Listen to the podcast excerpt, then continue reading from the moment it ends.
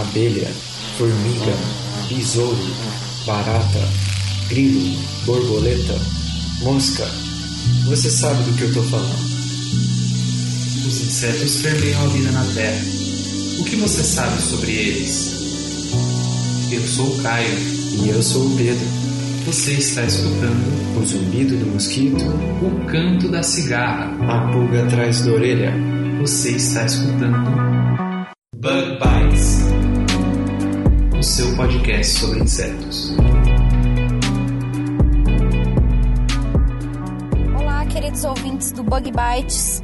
Tô aqui para começar o, o nosso episódio hoje. Na verdade, vou começar com uma sessão nostalgia. É, eu digo isso porque eu tô aqui na Embrapa Soja, tô passando pelos corredores aqui agora, a caminho da sala do pesquisador, do Dr. Samuel Roja, que é o, o nosso entrevistado de hoje. E eu falo nostalgia porque eu desenvolvi né, meus trabalhos de mestrado e doutorado aqui. O doutorado eu terminei já há quase três anos, mas foram seis anos aqui na Embrapa Soja, é, em Londrina, né, no norte do Paraná. É, seis anos de bastante trabalho, mas uma acolhida muito boa. Eu sou muito grata a todos daqui da Embrapa, é, não só da entomologia, né, mas todos os que me acolheram muito bem durante todo esse período e muito boas amizades ficaram ainda é, oriundas de- desse mestrado e doutorado. Mas enfim, antes de começar o nosso episódio, eu gostaria de agradecer aos nossos padrinhos é, por toda por toda a ajuda aí ao longo de 2019, né? Começando agora 2020 a todo vapor. Então agradeço a todos os que nos apadrinharam e para você que ainda não é nosso padrinho, nossa madrinha, é, na descrição do episódio você tem aí todas as informações para começar a ajudar a gente aí a levar as mais diversas informações entomológicas aos nossos ouvintes, tá certo? É, eu gostaria também já de desejar um 2020 de muito sucesso para todo mundo. E eu espero que vocês continuem acompanhando o nosso podcast aí semanalmente. É, e se vocês tiverem sugestões de temas, de eventos para a gente cobrir aí ao longo desse ano, é só mandar, tá bom? Vocês podem também seguir a gente nas redes sociais, no Facebook, Instagram, Twitter, LinkedIn. É, nós temos nosso e-mail, YouTube também, enfim, tem para todos os gostos. Tá certo, pessoal? Então vamos lá para mais um episódio do Bug Bites Podcast. Boa tarde, Dr. Samuel, tudo bem? Boa tarde. É, vamos lá, uma apresentação rápida aí. Como é que começou a sua história com a entomologia, né? De onde você veio? Bem, é, meu nome é Samuel Roja, sou pesquisador na Embrapa Soja desde do final de 2010. Ah, antes disso, eu sou técnico agrícola, é, antes de tudo. Ah, não sabia, você é É, técnico agrícola é. também, que legal. Ah, eu fiz o curso técnico agrícola em Frederico Westphalen, lá no Rio Grande do Sul. Depois eu fiz a graduação em agronomia na Universidade Federal de Santa Maria. Lá também eu fiz o mestrado em agronomia. É, e finalizado o mestrado, eu fui para Piracicaba, onde eu fiz na Exalc o doutorado. Legal. E aí, já no mu- muito apropriado para a carreira, eh, tive a oportunidade de passar no concurso da Embrapa e em seguida já vim então para Londrina. E assim como a Gabriela, eu também fiz parte do meu doutorado aqui na, na Embrapa Soja e parte do mestrado eu fiz na Embrapa em Brasília, no Senagem. Legal. Eu trabalhei ah, principalmente com ácaros, é, mas aí tanto no mestrado quanto no doutorado a gente sempre tinha alguma, alguma atividade relacionada ao manejo geral da cultura da soja, né? envolvendo lagartas, percevejo, que me facilitou bastante no momento que eu entrei para a Embrapa Soja, pra, porque essas têm sido as, as linhas principais, né? que eu tenho ah, me dedicado mais para o percevejo, um pouquinho ainda para ácaro, mais para o percevejo ah, e um pouco para lagartas, que são os temas, as pragas mais relevantes aí, que merecem mais atenção para a cultura da soja. É mesmo porque a gente fala muito hoje de que não dá pra enxergar tudo em caixinhas, né? A gente tem que colocar. Tudo acontece no mesmo ambiente, a gente tem que manejar da melhor forma possível, então é interessante essa interação entre as diversas pragas e as linhas de pesquisa. Então, já entrando nesse ponto, é, aqui na Embrapa Soja, é, qual- não sei se tem estabelecida certinho qual a linha de pesquisa, mas quais são os principais trabalhos desenvolvidos por você aqui na Embrapa? A minha atuação é mais ah, com relação a percevejos. Então a gente tem focado na tecnologia de aplicação de produtos de modo geral, ah, geral né? Mas acaba que para percevejo os principais produtos utilizados hoje são produtos São químicos, químicos, então acaba sendo tecnologia de aplicação de produtos químicos. Ah, e também propriamente eficiência de, de produtos químicos, Né? A gente tem feito trabalhos um pouco menos intensos, mas existem, a respeito de controle biológico de percevejos, em vários aspectos. Ah, principalmente dando apoio a outros pesquisadores que também é, fazem parte da equipe, né? E, na verdade, a nossa equipe aqui de entomologia, ela todo mundo trabalha com percevejo, com um pouco com um aspecto do percevejo. Resistência de planta, com resistência do inseto a inseticida, com controle biológico, controle químico. Então, todo mundo é, bioecologia, né? Biologia, nível de controle. É, cada um dos pesquisadores da Embrapa Soja trabalha com a gente- uma- um aspecto do A percevejo. gente pode considerar que é a principal praga hoje da cultura. Sim, é assim como as lagartas, mas as lagartas já têm outros métodos, como é o caso de soja BT, enfim, elas não ficam para trás, a gente também tem essas, essa, e é uma das linhas que eu tenho focado, principalmente na lagarta falsa medideira, não por ser a principal, a gente vê que a lagarta da soja é a que é mais frequente. Mas a falsa medideira é que nos parece mais desafiadora em relação à, à tecnologia de aplicação, a produtos que são necessários para fazer o seu controle. Ah, então a gente tem focado mais na falsa medideira do que propriamente na lagarta da soja. Certo. E- então é essa aqui, esse é o nosso, nosso ponto de vista. Aham, entendi. E no caso de ácaros, como você tinha comentado que você trabalhou anteriormente, tem alguma linha de pesquisa também com ácaros A atualmente? gente tem, através de parcerias com a universidade, principalmente com, com a UEL, aqui em Londrina, Uhum. ah, feito estudos de nível de controle de ácaro, né, Uhum. para poder dar suporte para o agricultor para dizer quando, até quando que ele deve esperar e a partir de quando ele deve eh, iniciar a fazer o controle da lavoura em relação a ácaros. Uhum. Então, ainda não é o primeiro estudo, já existem vários estudos, não só nossos, de outros grupos de pesquisa. Precisa aí elucidar essa questão. A aham. gente também começou alguns trabalhos sobre técnicas alternativas de amostragem de ácaros, mas é uma veio tudo meio junto e algumas coisas avançaram mais, outras menos. E essa é uma que ainda precisa avançar um pouco mais. Legal. A gente tem abordado também na parte do percevejo alguns métodos mais ou menos nessa linha, na parte eh, visando, olhando para alguma coisa de sensoramento remoto. Eh, mas é uma coisa que ainda precisa É avançar, né? Precisa avançar mais. Uhum, bacana.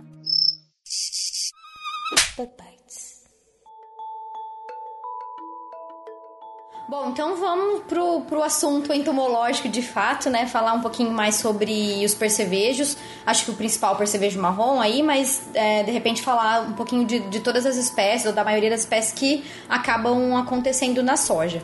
Em relação aos hábitos desses percevejos, é, doutor Samuel, quando, assim, como é que eles chegam? É, que- quais são as principais injúrias que eles causam à planta? A importância dos percevejos é pelo ataque que ocorre nas vagens e nos grãos. Tá? Então, o percevejo da fase reprodu... os percevejos são pragas da fase reprodutiva, exceto o Edessa, que é um percevejo que tem uma particularidade em altas populações, o que raramente acontece, é, poderia causar dano antes do florescimento, mas é uma coisa assim, é mais uma quase uma curiosidade, é uma, um ponto que às vezes numa palestra, numa aula a gente coloca, mas não é uma. Eu nunca vi populações tão. al- pe- Pessoalmente, nunca vi populações altas que, de Edessa que, que causassem dano, algum tipo de perda. Tem alguma região no Brasil que tem maior Eu ocorrência já dessa vi relatos da Bolívia. No Brasil, não. É mais em casos muito, muito específicos em que era cultivada a soja continuamente. Soja, assim, três safras de soja ao longo do ano.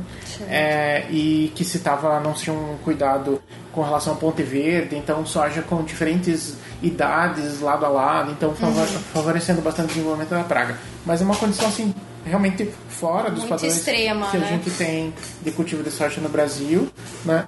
E também fa- falhas de controle. né? Até nessa ocasião, já faz um, um bom tempo isso, a preocupação era ah, veio né, a consulta como se fosse cancro da haste, por conta de que Hum. o sintoma do ataque do Edessa ele se parece um pouco com o cancro da haste, que é uma doença. Aham. É, então tem uma, uma certa mudança ali. Mas isso só em altas populações. Então, e que é uma exceção.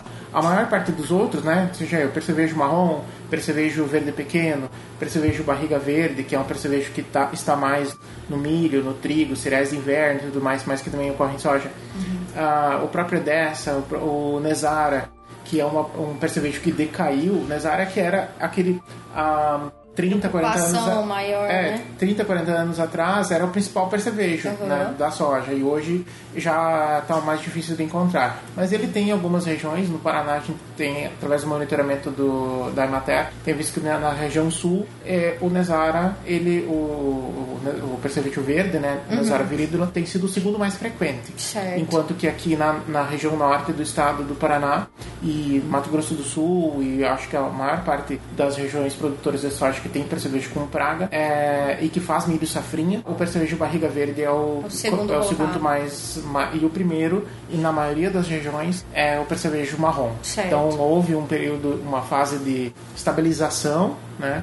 E, e enquanto no Rio Grande do Sul a gente via os levantamentos que um ano era um percevejo mais frequente, outro ano era outro e tal. Agora aparentemente Uhum. Tá o está estabelecido sendo o marrom o frequentemente o, mais abundante Uhum. ah, ao longo das, de safras seguidas. Falando dessa questão só de abundância, eu ouvi algumas vezes, não me lembro nada científico, nada disso, mas alguns comentários sobre a ocorrência do Piesodorus guildino, percevejo verde pequeno, que nos próximos anos pode ser que a população deles aumente, eles passem a ser os principais.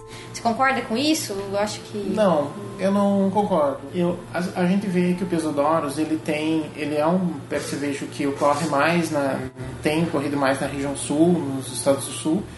Ah, ele é um percevejo que ele tem uma certa dificuldade de se adaptar. Ele é um percevejo que ele ah, frequentemente o nível de controle dele é atingido mais no final do ciclo, quando ele é ocorrido. Aqui na região norte do Paraná, ele é até bem difícil de ser encontrado, né? E a cada ano a impressão que dá é que ele fica mais difícil. O que a gente tem visto em alguns lugares no estado de São Paulo, em algumas regiões em que se tem é, cultivo de soja e, e pastagem lado a lado, às vezes ele ocorre com mais intensidade. Certo. Isso porque algumas plantas, principalmente algumas leguminosas que ocorrem na pastagem e que o gado não come, é, São e, e hospedeiras. que se- são hospedeiras. E às vezes o também vai de acordo com o manejo da pastagem. Às vezes o, o pecuarista ele simplesmente deixa as plantas lá. Ele não faz nenhum manejo dessas plantas e tal.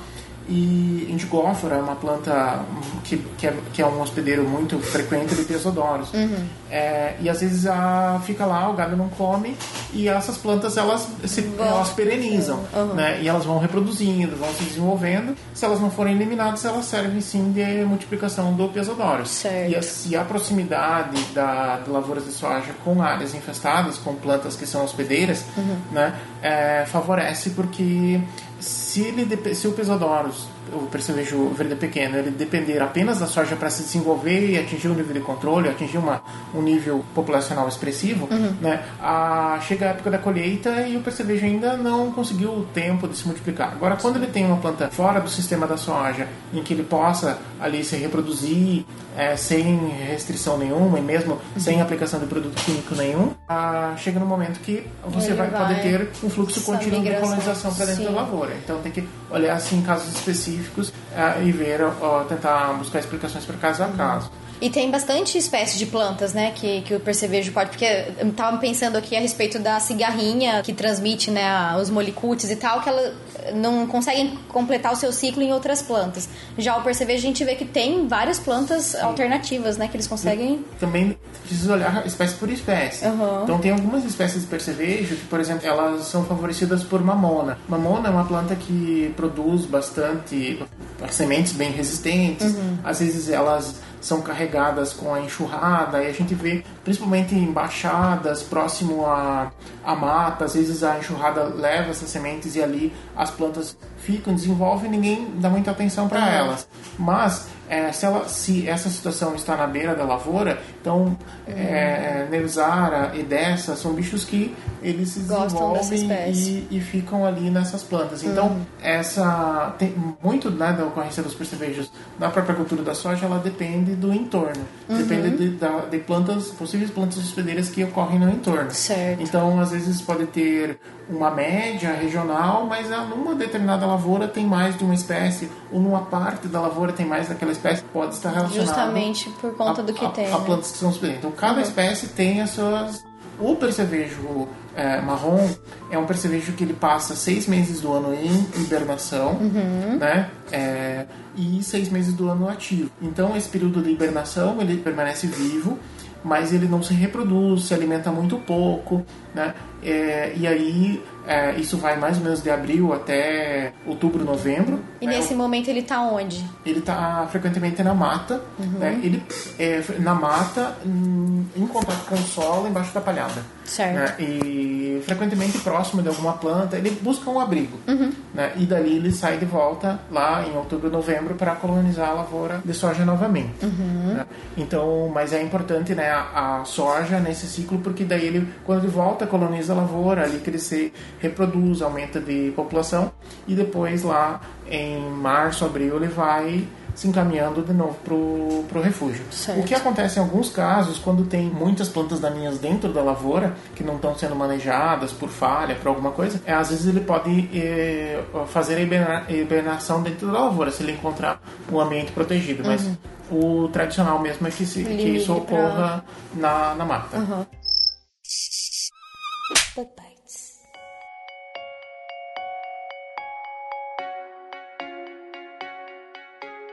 Voltando um pouquinho né, no que a gente comentou, que há alguns anos, 30, 40 anos atrás, era o Nesar a principal espécie.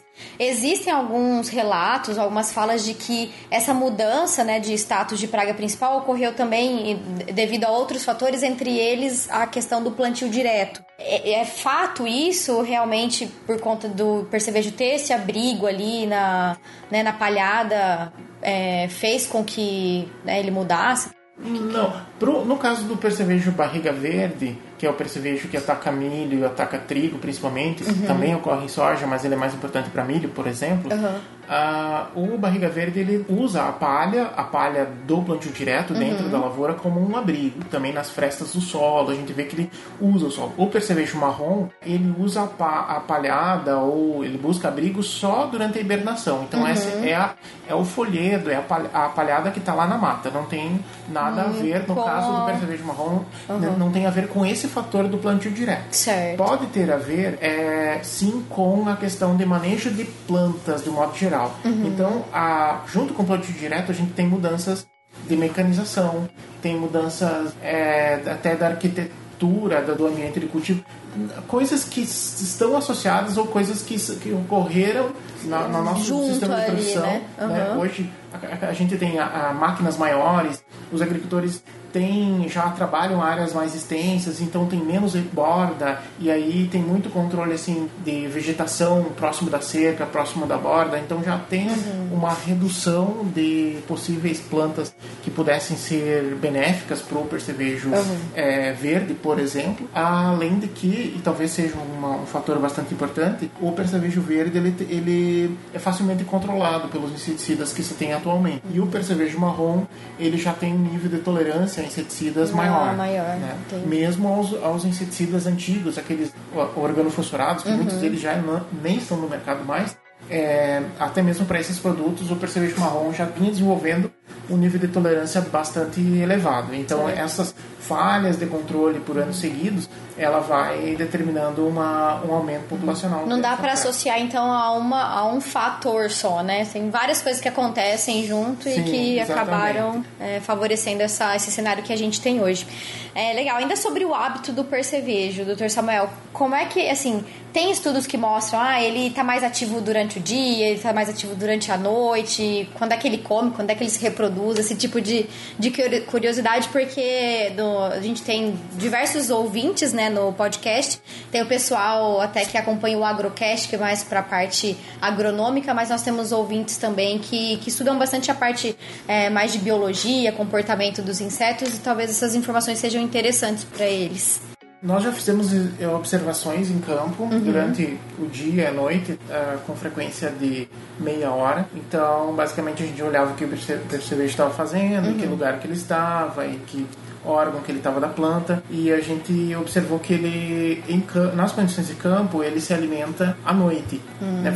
Foi, uma surpresa, porque eu esperava é, que ele se alimentasse de dia. Tipo, eu pensei, ah, quando ele tem mais sede, quando está mais quente, é ali que Uhum. ele vai se alimentar. Mas não, Durante o dia, aparentemente, ele, ele tende a economizar, nas horas mais quentes, economizar um pouco de energia uhum. e fica mais paradinho, se proteger do sol e tal.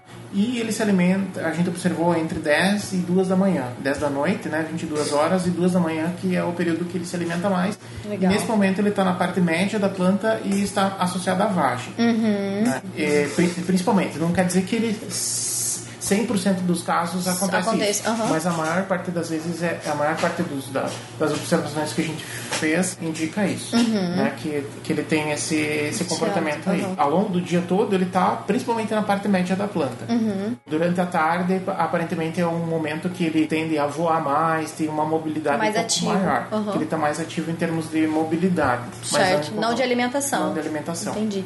Até eu vou, vou aproveitar essa observação e puxar para um próximo tópico que é a amostragem, que eu fico sempre me perguntando, né, a respeito da. O principal método de amostragem que a gente tem hoje é o pano de batida. E aí recomenda-se que faça o pano de batida é, ali até as 10 da manhã, ou então depois das 15 horas, né? É, essa questão do hábito dele, o que, que ele está fazendo pode interferir na amostragem? Então, se eu fizer a batida de pano às 10 da manhã, se eu fizer às 8 da noite, por exemplo, é, você acha que vai interferir no quanto eu vou amostrar? Ah, bom, isso já foi feito experimento, não se ah, não se fala essas, não se dá essas afirmações com simplesmente de uma forma aleatória. Sim. Né? Foram feitos experimentos, não fui eu que realizei, mas uhum. enfim, foram pesquisadores aqui lembrar porque fizeram e que demonstraram que há que numa mesmo cenário, numa mesma lavoura, a média de percevejos que deveria é, é, é, maior quando você se amostra no início da manhã. Certo. Então seria o horário preferencial, menos quente e tal, desde que a soja não esteja assim muito molhada. Uhum. É, mas então esse é o momento mais adequado porque ele não está tão ativo. Exatamente, vai mais para horários mais quentes. A gente vai instalar o pano assim na entrelinha, já muitos já eles caem é, ou voam uhum. e tal. Então a amostragem no horário mais mais ameno, ela auxilia principalmente nessa questão. E também tem uma certa diferença. Se pegar um, um monitor de pragas, que é um cara bem experiente, uhum. mesmo no horário mais quente, ele consegue fazer uma boa amostragem. Certo. Né? Então tem ali alguns macetes, algumas, algumas táticas que ele consegue fazer uma boa amostragem. Uhum. Agora, de um modo geral, né, fazer a amostragem no horário mais fresco é a melhor é, é mais, vamos dizer que é até mais fácil, né? É até mais fácil. Pra, pra quem é. tá fazendo. É. Legal, legal. E o pano de batida realmente é o principal método. Como é que tá essa questão de amostragem hoje? É, você comentou a respeito do sensoriamento remoto. Dá pra, pra dar algum spoiler pra gente de alguma coisa? É, o pano de batida é o que hoje que é a é importante porque você não amostra só percevejo. Você uhum. vai estar numa mesma amostragem, você tá, vai estar vai tá visualizando é, lagartas, mesmo na sua GBT. Né? Hoje de manhã a gente fez a amostragem em campo. Uhum. Então a gente tá lá mostrando percevejo, mas eu já vi que tem lagarta. É uma soja BT, mas eu encontrei espodópteras ali que não são alvo da soja BT. Uhum. Então so, extrai informações. Mesmo é, inimigos naturais também, a gente consegue ver, né? Aranhas, uma série de coleópteros predadores. Então você já vai tendo uma ideia mais global da tua lavoura. Uhum. Né? Então o plano de batida ele tem essa ele tem essa utilidade é, quase que assim quase que ímpar no entanto a gente sabe que para a adoção do manejo integrado de pragas para que mais agricultores utilizem é, e que façam a aplicação correta dos, dos produtos para manejo de pragas né, a, precisa ter métodos mais práticos uhum. a gente tem somos os únicos existem outros grupos também que têm se dedicado a isso a, tem buscado alternativas então uhum. a gente tem, tem já fez análises em casa em situação de casa de vegetação, em telado em campo, e agora a gente quer partir uh, é, para o campo, para campo aberto. Existem alguns desafios, porque o controle, quanto mais é, realista é a situação, menor é o controle experimental. Uhum. Mas a gente já tem algumas informações prévias que é, já nos dão algum indicador. Né? Analisando a reflectância da folha de soja atacada por diferentes níveis de percevejo. Ah, é, essa era a pergunta. Então, não é avaliando o percevejo diretamente, é o que a folha reflete mediante o ataque. Por conta, a gente pensou nessa, nesse aspecto, uhum. por conta que a chance de você ver um percevejo no campo é muito baixa. Uhum. Agora, o, a área, né, se você tem um hectare de soja, você tem um, praticamente, né, agora que a, quando a soja já está fechada, está na fase reprodutiva, que é importante para percevejo, uhum. tu tem um hectare de área foliar para você visualizar. Sim. Então, assim, o cenário para detectar diferenças, enfim, mas é uma é o nosso ponto de vista no momento, né? Uhum. Pode a gente não mudanças. anula já, e sabe de, outro, de alguns grupos que têm tentado focar ou visualizar o percevejo, que é uma estratégia também, ah, mas a gente começou por esse por essa linha, por pensar por- exatamente por já falou que os percevejos eles é, estão principalmente na parte média da planta. Então poucos deles a quantidade de percevejos que se expõem, que podem ser vistos É olhando, baixo, olhando né? de cima é baixa, né? Os focos que a gente tem. Então pode ideias a gente discute a todo momento, é, mas é- é- tem outras, né? Tem outras ideias que a gente está mais no campo assim, exatamente de ideias que a gente não tá ainda não começou, não está investindo é, em Desenvolvimento, pesquisa, em pesquisa. desenvolvimento na- nesse nesse Uhum, campo. certo. Mas para dizer que uma coisa que a gente começou, eu comecei isso quando é o interesse por essa parte quando eu entrei na Embrapa, final de 2010. Uhum. E eu esperava ter avançar rapidamente, mas isso depende de muito, Muita não é uma coisa, coisa né? que depende da nossa formação, Uhum. depende de parcerias. Às vezes a gente consegue recursos, às vezes não. Então as coisas elas têm mais demorado do que eu Uhum. Vai um esperava. pouquinho mais lento, né? É. Faz parte.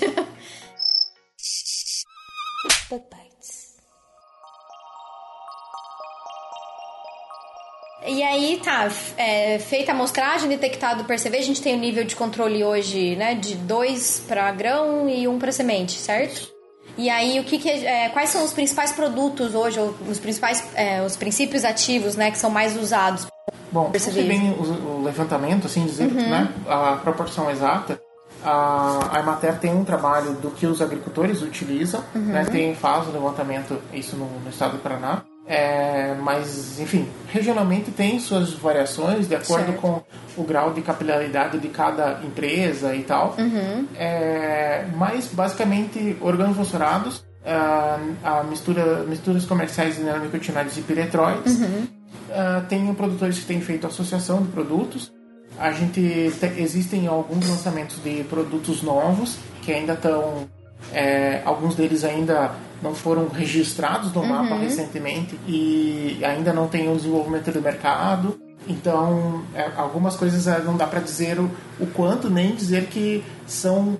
é, pelo menos tem duas, dois, dois princípios ativos novos, que são de grupos químicos ah, um pouco distintos dos, Uhum. desses, desses ma Mais maior- usuais. u- u- utilizados, né? Cada um tem um perfil um pouco diferente do outro. Legal. É, mas estão, com, estão em empresas é, empresas fortes Uhum. de mercado, então assim, muito provavelmente eles vão progredir. Certo. Eles devem assim progredir no mercado porque cada um deles também tem Você o lembra quais são esses grupos? valor. Eu não lembro de cabeça, precisaria dar uma olhada ali para não errar. É, mas é, são grupos diferentes, né? Uhum. Pensar que o- todos os produtos que estão hoje no mercado, eles são ah, neurotóxicos. Tá? Seja, seja organofosforado, né, neonicotinoide e piretroide, Uhum. cada um é um grupo químico diferente, mas todos são neu- neurotóxicos, atuam em algum sistema, algum ponto, uma parte do sistema nervoso. Né? Ah, tem um dos novos que também é neurotóxico e tem um outro que é de um grupo químico bem distinto. Tá? Então, ah, você vê aí alguma possibilidade de, é, rota, de rotação, né? De, de, de É produtos porque diferentes. basicamente são três grupos que a gente tem hoje, Por né? mais que tenha hum, entre 40 e 50 produtos no mercado, de pro- produtos registrados, não Uhum. Registrados. quer dizer que todos estejam no mercado, mas eles são bastante redundantes. Uhum. Né? A maior parte mesmo dos- das marcas elas estão baseadas em neonicotinoide e piretroide Uhum. é, e, e acabam sendo muito redundantes. Às vezes muda o piretroide, mas não muda muito. aham. Né? Então, na prática, é, não muda muito mesmo. Não tem Sim. muitas opções de rotação. Tem, é, me veio à mente agora Chromobacterium. Tenho ouvido falar bastante, mas nada científico, nada assim testado. Tem alguma informação sobre isso? Não, não sei. A gente nunca teve a oportunidade de testar, nunca, né? Até a gente tem é, um interesse, uma, a Embrapa Soja, a Embrapa como um todo, Uhum. tem assim uma, uma atenção com relação a métodos de controle biológico, né? Uhum. É, mesmo para percevejo, a gente tem, tem uma linha de trabalho sobre isso. E então é uma coisa que é interesse, Uhum. mas a gente realmente No nunca momento testou não até agora. uhum. Não, não testou até agora. É, não vou, não vou entrar aqui no controle biológico. Todos os episódios que eu gravo tem alguma coisa de controle biológico, mas quem sabe mais pra frente a gente faz um, um episódio de controle biológico pra percevejo e aí quem sabe a gente já tem alguma informação sobre a cromobactéria. Bom, então já partindo pro, pro final aí do nosso episódio, eu gostaria só de algum comentário a respeito da soja block, né, que foi desenvolvida pela Embrapa recentemente, acho que foi lançada em junho desse ano, né? Então, como é que tá? Tem é, perspectivas de, de utilização no mercado? Como é que tá isso? Tá. A soja block é um rótulo que a gente decidiu colocar exatamente para marcar, né, para carimbar as cultivares que, de soja da Embrapa, da Embrapa que tem algum diferencial em relação a percevejos. Certo. Então, o programa ele já é bastante antigo, tem mais de 30 anos. Mais de Ah, 30 anos? É, Olha o programa de, ele te- teve ó, algumas alterações de curso ao longo do tempo. Uhum. O, no início, o programa de resistência a, a pragas da Embrapa Soja, ele focava assim naquela resistência total. Uhum. Só que se, ao longo do tempo foi se percebendo que não se conseguia finalizar numa cultivar, porque nem sempre aquela, aquelas cultivares com resistência com altos níveis de resistência, lagarta e percevejo, que foram sempre os focos, elas nem sempre elas tinham características agronômicas desejáveis. Às vezes até eram produtivas, mas às vezes o ciclo não era o melhor ciclo. É, enfim, uma série de, de, de, de Coisas que são importantes, né? Então se decidiu é, mudar um pouco o foco, abrir um pouco mão da resistência. Então, assim, elas não são totalmente resistentes, mas elas trazem vanta- vantagens bem ah, interessantes. Nesse caso do percevejo, né, a, a gente tem cada cultivar ela pode ter uma característica um pouquinho diferente da outra. O que que define, né, uma soja block de uma não block para nós dentro do programa da Embrapa? é que se é, em- nas mesmas condições a cultivar ela, ela produzir bem não só em volume mas em qualidade a gente avalia grãos comercializáveis ou seja aquele, aquela massa de grãos com os descontos de grãos xoxos é, grãos deformados é, grãos picados a gente desconta tudo isso que é o Certo. que, o, que, a, que a cooperativa cerealista vai, faz Vai fazer, aham. Desconta isso e considera a massa de grãos comercializáveis. Tá. Aí compara com, a com cultivares de mercado, Uhum. cultivares nossos, cultivares dos concorrentes, e, e diz, olha, ela está produzindo tanto quanto, ou algumas até produzem mais, depois de ser tirado esse, desconto. Então essa cultivar ela é marcada como Uhum. bloco. block. Entendi. Tá? Então esse programa ele é transversal, ele está dentro tanto da, do programa de soja intacta, quanto Uhum. de soja RR, quanto de soja convencional. Então tem cultivares saindo nessas, nessas plataformas. Certo. Inclusive deve sair, se ela né, for der provas né, de bom desempenho agronômico, deve sair pelo menos uma cultivar que seja block e shield. Shield é, é resistência à ferrugem, Ah, que é outra que foi lançado em 2018, né? E a block foi lançada em 2019. E ainda assim essas cultivares, elas têm, como a maior parte das cultivares da- Embrapa Soja, elas têm resistência a nematóides, elas têm aquele tradicional, a, a doenças radiculares. O básico, vamos o dizer básico, assim. Que, Aham. que para cultivares da Embrapa Soja é o básico. Certo. Né? Então não, tá, não, é, não tem sido destacado, né? A gente decidiu é, como uma estratégia destacar a questão de ferrugem e a questão de percevejos por serem preocupações rotineiras. Aham. Então por isso o Shield e o Block no caso de tolerância a percevejo. Então já está no mercado a BRS, BRS 1013 Pro. Tá. Ela já tinha sido lançada, é, mas ah, só em 2019 que a gente decidiu então passar a Colocar usar mesmo. essa identificação. Uhum. E a BRS é, 391, que é uma cultivar convencional, ela não tem uma região de adaptação muito ampla, mas ela é uma das que tem fatores de resistência bem interessantes. Uhum. E mais recentemente a BRS 543, essa RR. Tá fácil até de gravar. 543. 543. É, essa, então aí para dar exemplos de- das três plataformas aí de soja block. Legal. Bom, eu falei que a gente já tava partindo pro final, mas eu vou pedir pra você fazer só mais um comentário que eu me lembrei agora. É, para o ouvinte que, que, que tá aí acompanhando a gente, de repente tem alguma ideia, já tem uma, uma empresa, uma startup, é, tem o programa Open Innovation, né, da Embrapa. Eu acho que é válido a gente falar aqui rapidamente o que, que é e de repente se alguém se interessar, entra no site para ver melhor quais todas as informações. Essa é a segunda edição do edital Open Innovation. Uhum. Uh, nós já tivemos no verão passado é a primeira edição e agora teve algumas mudanças, possivelmente no próximo ano vai, vai ter, ter melhorias e tal. Uhum. Então a Embrapa Soja é, tem é, trabalhado interna e externamente a questão de inovação e uma da e um dos frutos disso é um edital de inovação aberta que é colocado para startups, uhum. né? É, e a partir dessa seleção, a startup se inscreve, manda seus dados, manda lá sua ideia é feita uma seleção e depois a gente tem uma etapa ali que também a gente é, senta com a startup, vê direitinho uh, como é que é esse projeto, faz, é, faz parte do próprio processo de seleção e aí as, a, as 10 finalistas né, vão, vão, ficar classificadas.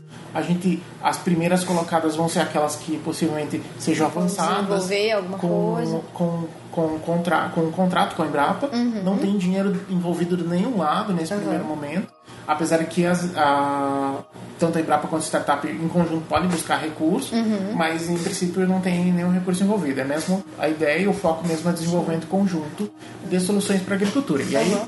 tem na área de entomologia uma série de coisas envolvendo desde automação de processos é, em laboratório, uhum. é, amostragem, é, métodos de controle, tecnologia de aplicação e em várias outras áreas, Sim. Inclusive incluindo parte de comunicação, relação com, com o público, né, que é uma das formas de atuação da Embrapa. Da Embrapa. Uhum. É, enfim, tem, é bastante diversificado, dá, é, dá para ter mais informações aí pelo site. Isso, então, para quem tiver interesse, de repente é só entrar lá no site Embrapa.